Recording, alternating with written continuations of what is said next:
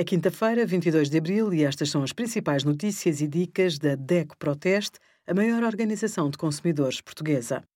Hoje, em DECO.proteste.pt, sugerimos como pedir o reembolso de um espetáculo de 2020, reagendado para 2022, qual o impacto ambiental dos detergentes da louça e os detergentes para a máquina da roupa mais amigos do ambiente no nosso teste a 39 produtos. No Dia Mundial da Terra, relembramos que há muitos objetos do dia a dia que podem ser reaproveitados. Podemos alugar em vez de comprar, reparar em vez de comprar novo, partilhar e ainda doar.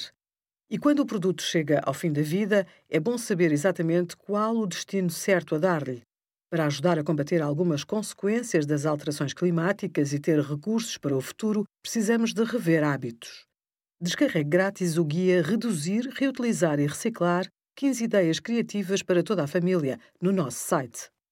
Obrigada por acompanhar a DECO Proteste a contribuir para consumidores mais informados, participativos e exigentes.